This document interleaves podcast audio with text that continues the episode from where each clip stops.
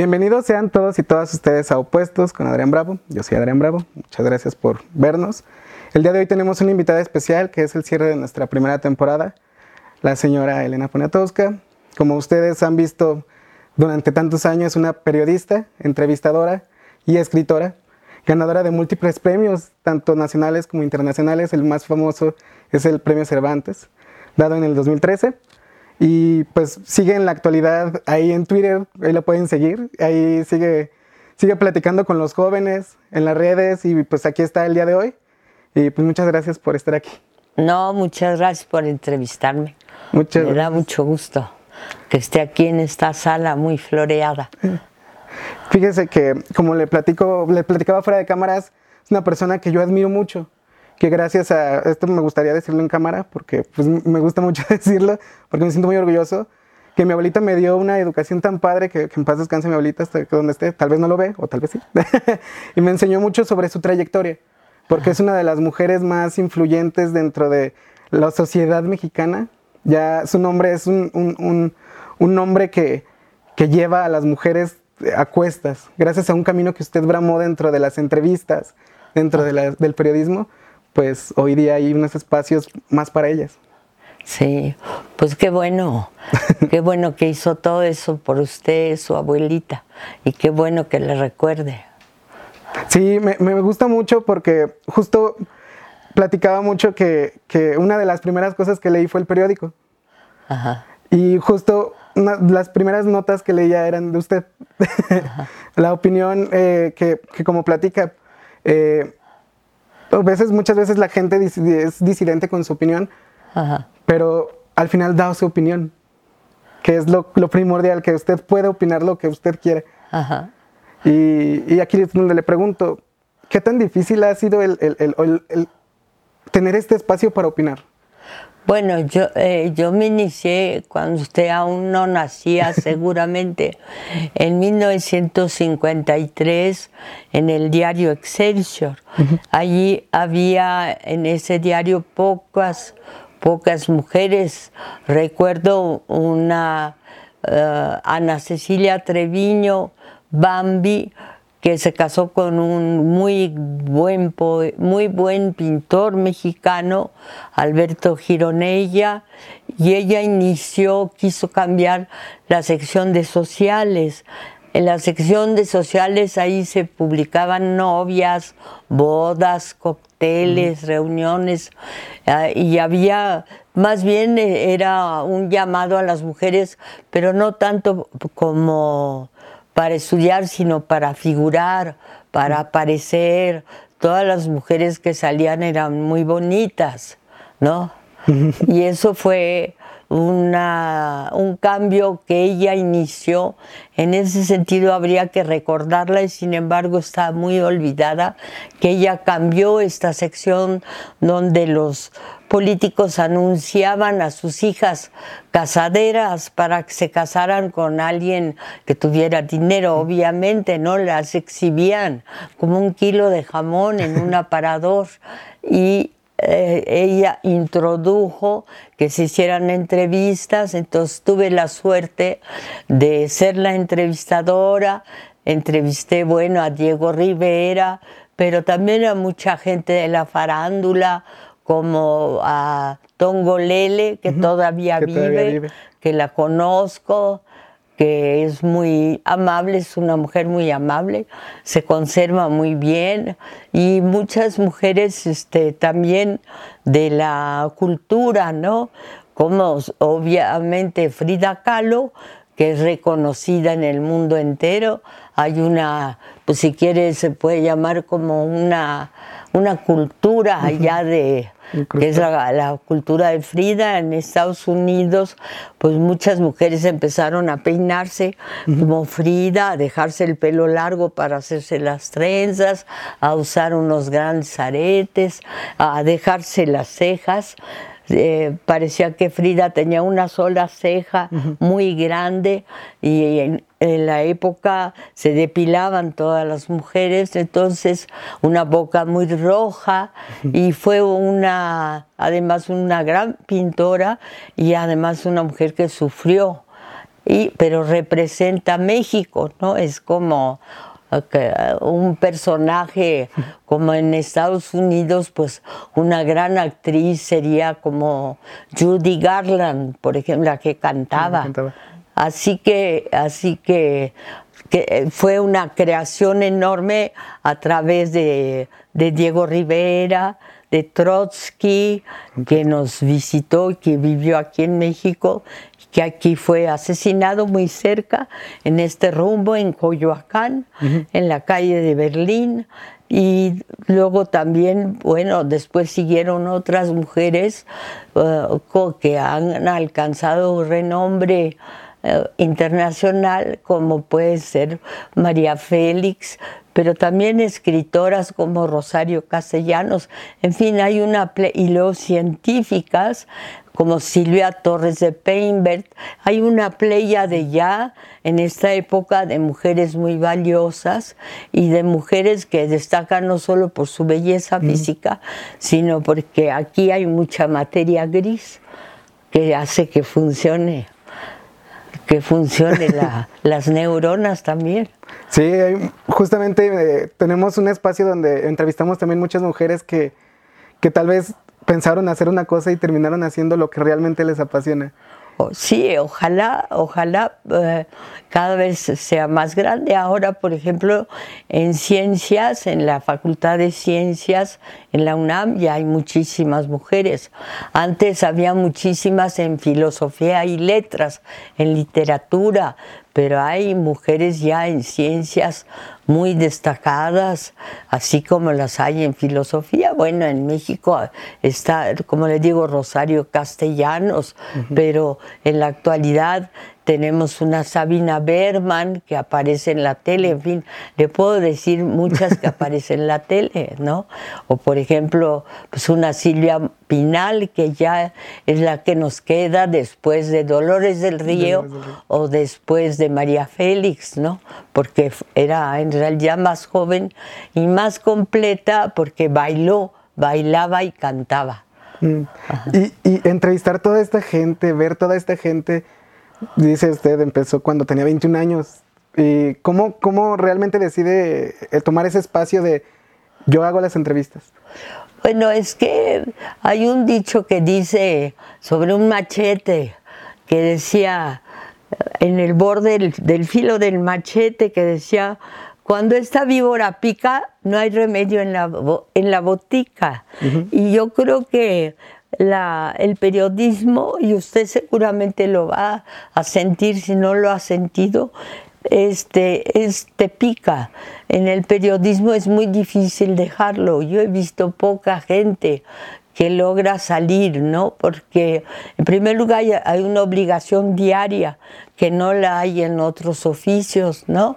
Y una responsabilidad diaria también que tampoco la hay, ¿no? De verificar todos los datos que uno va a escribir, ¿no?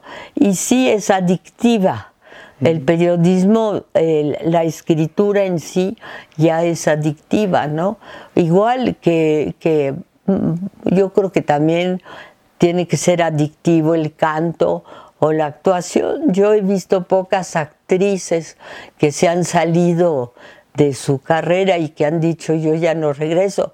Bueno, claro, la vejez, la vejez sí justifica la ausencia, pero por lo demás, en general, las jóvenes en la universidad, he dado clases yo allí y son miles las jóvenes que quieren, además de tener una casa, un hijo, hijos o un marido, enamorarse, conocer todo eso, pues también quieren desarrollarse ellas personalmente. Usted es la voz de, de, más allá de una generación, de muchas generaciones que han pasado a través de usted a través de sus lecturas, de todo su, trabajo. Eso es totalmente admirable para mí y, me gusta mucho el cómo habla de, la mujer mexicana. Sí, también la mujer, bueno, sí, pero también hablo mucho, he tenido muchísima relación a raíz de un libro muy doloroso que ya lleva, ya tiene 50 años de vida, que se llamó La Noche de Tlatelolco, que es la historia de la, bueno, no es, sí, es una historia, la historia de la masacre del 2 de octubre en la plaza de Tlatelolco.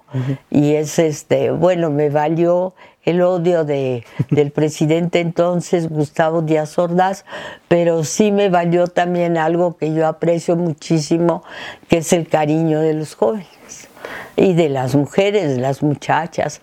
En general, en la universidad siempre, siempre he sentido el cariño de los jóvenes. Sí, justamente este libro fue el parteaguas de de que el joven se diera cuenta de, quién es Elena, que vieran la lectura, que vieran qué pasaba en el movimiento social. Más bien era no, no que se dieran cuenta de quién era yo, porque son testimonios, son las voces de todos los jóvenes. Y usted me hablaba de lo mucho que quiere a su abuela, de las abuelas, de las mamás, de los carceleros, de los policías, y, pero sobre todo la voz en primer lugar de los muchachos, a quienes yo visité mucho en el Palacio Negro de Lecumberri, en la cárcel, los fui a ver en la, a esta a Lecumberri no se puede entrar salvo si alguien de adentro te apunta en su listo. Lista, cada preso tiene derecho a cinco visitas, a cinco personas. Y a veces, eh, por ejemplo, Gilberto Guevara Niebla, que fue uno de los grandes líderes del 68, Toda su familia estaba en el norte, no podía venir a verlo, entonces era fácil. Nos anunciaban que podíamos apuntarnos en su lista y entonces ya así entrar a Lecumberri. Pero entrar a la cárcel no podías llevar ni siquiera, podías llevar algo de comer, podías llevar, por ejemplo, una gelatina o podías llevar este, un pastel, pero las monas, es decir, las carceleras, cuchareaban todo, le metían un cuchillo y lo dejaban, lo que tú habías llevado que te parecía que estaba muy bonito, pues te entregaban una desgracia, un algo muy triste, pero de todos modos entrabas a la cárcel y eso yo creo que ayudó mucho a los presos a aguantar, sentir el cariño de la gente de afuera y que los visitaran y todo. Porque al final usted les demostraba que no estaban solos que había alguien que los escuchaba. Yo creo que eso es muy importante, pero además tenían los que estaban casados, incluso estudiantes jóvenes, tenían visita conyugal los jueves y tenían los domingos su lista de siete, de cinco bueno, sí, cinco. Pues si tenías un bebé no contaba, pero cinco visitantes. Y de ahí salieron muchísimos matrimonios también, porque los presos, los presos del delito común, no los estudiantes, pero el delito común siempre eh, anunciaban en unas revistas que se llaman del corazón, anunciaban busco mujercita. que quiera formar un hogar y que quiera, eh, que bueno, así todo muy bonito, todo lleno de virtudes y al final decía mandar fotografía en traje de baño. Así que había algo de, pues sí, también de la absoluta necesidad de, la relación amorosa y la, y la relación de pareja. Y era bastante importante, pues era gente que, que ¿No sabía si algún día iba a salir de ahí? Bueno, algunos sí. Lecumberri era la que es horrible, la que no puedes, que es dificilísima, porque ya es la de Iztapalapa. Esa sí es una cárcel eh, que está completamente eh, modelada, sigue el modelo de las cárceles norteamericanas. Y las cárceles norteamericanas tienen una crueldad horrible que es tener una luz encima como esta todo el tiempo, que te te cansa muchísimo. Todas las celdas están iluminadas a fondo y luego todo está vigilado. En Lecumberri era un pueblito, había un pan delicioso porque un español cayó preso, preso porque ahorcó a su mujer y entonces hacía el pan más rico, lo vendían en la calle y ganaban dinero con eso y había toda clase de oficios.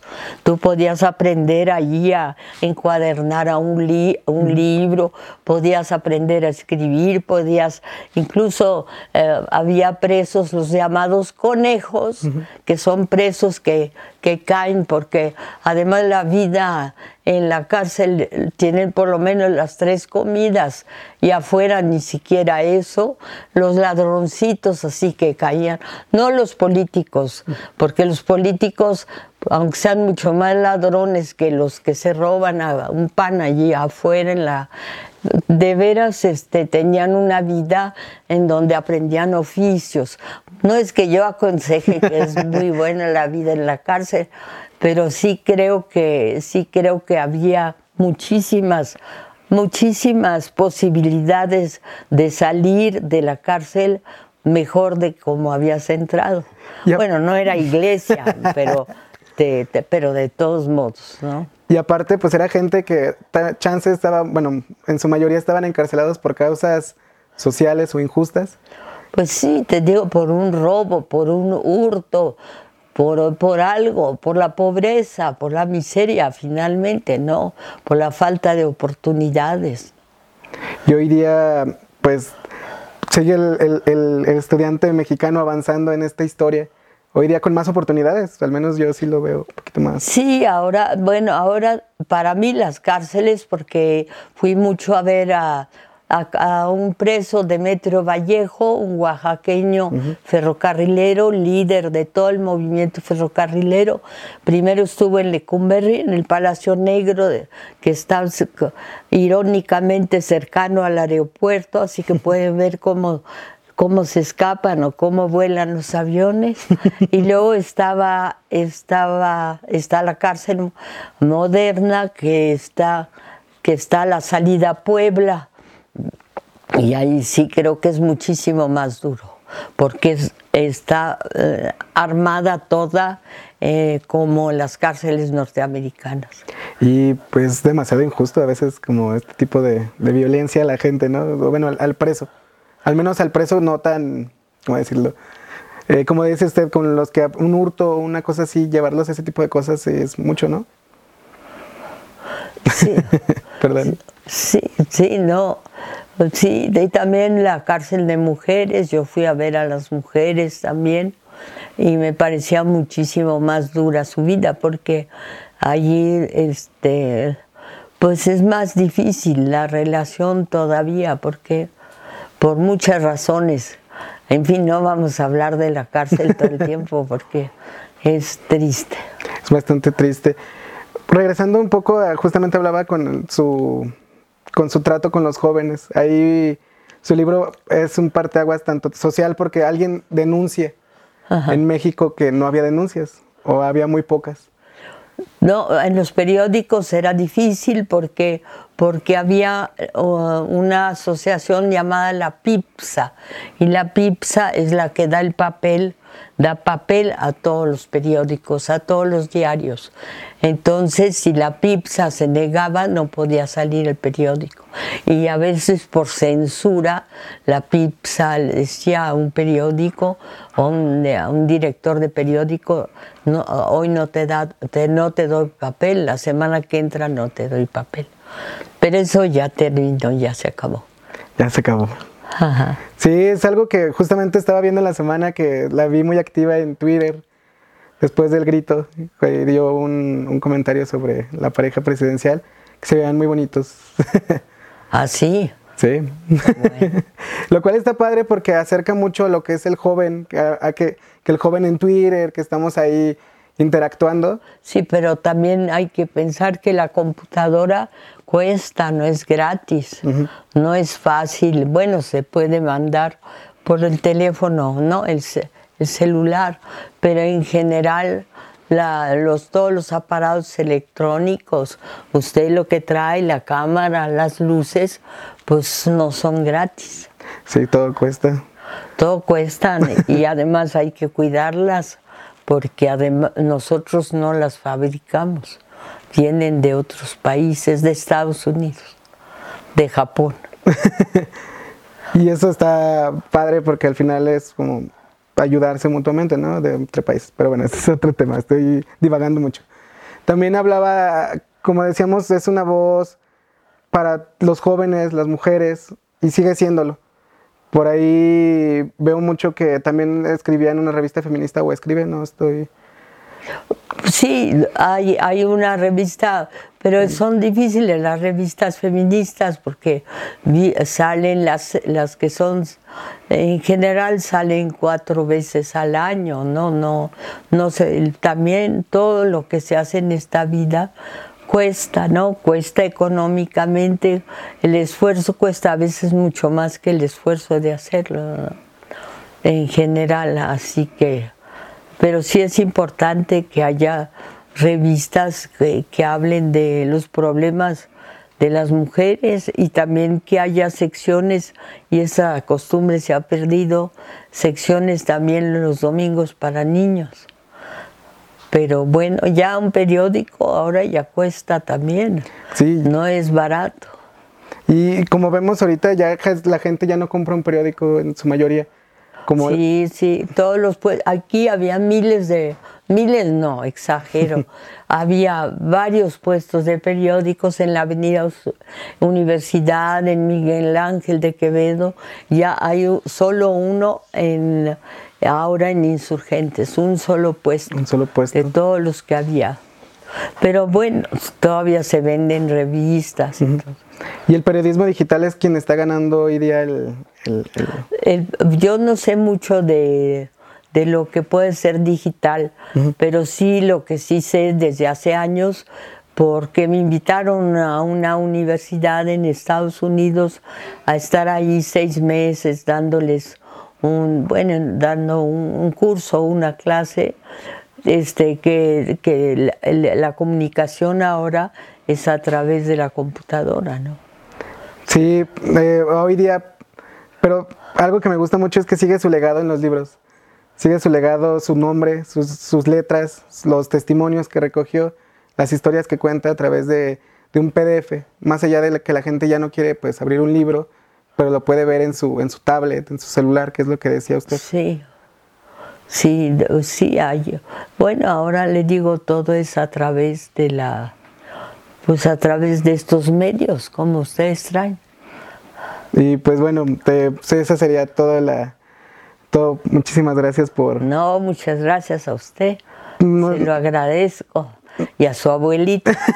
que logró esto al fin y al cabo sin... De que le aconsejó que leyera y que le, le, finalmente le dio una fuerza espiritual, una vida espiritual que va más allá de, pues de todo lo que nosotros nos distraemos con cualquier cosa, pero si tenemos una estructura mental y moral adentro, pues eso sí, eh, nos ayuda mucho en la vida a salir adelante. Me gustaría que, cerrara con, un algo. ¿Con qué? Con un algo. ¿Qué nos deja a nosotros los jóvenes que, apenas ahí vamos en cunclillas, pero ahí vamos? Bueno, lo primero que es que crean en sí mismos, que luchen por lo que crean, por lo que creen y que también eh, piensen que que, se digan a sí mismos, sí voy a poder, que, se, que fomenten su entusiasmo por lo que sucede a su alrededor y que además trabajen. Yo sí creo en el valor del trabajo. Yo creo que sí, si trabajas, pase lo que pase, sales adelante. Muchísimas gracias por, por ese mensaje a, a, pues a los jóvenes. De verdad lo agradezco muchísimo, muchísimo. Una disculpa por algunas preguntas que no supe, pero el nerviosismo me gana. Muchas gracias. No, no se preocupe, no se preocupe.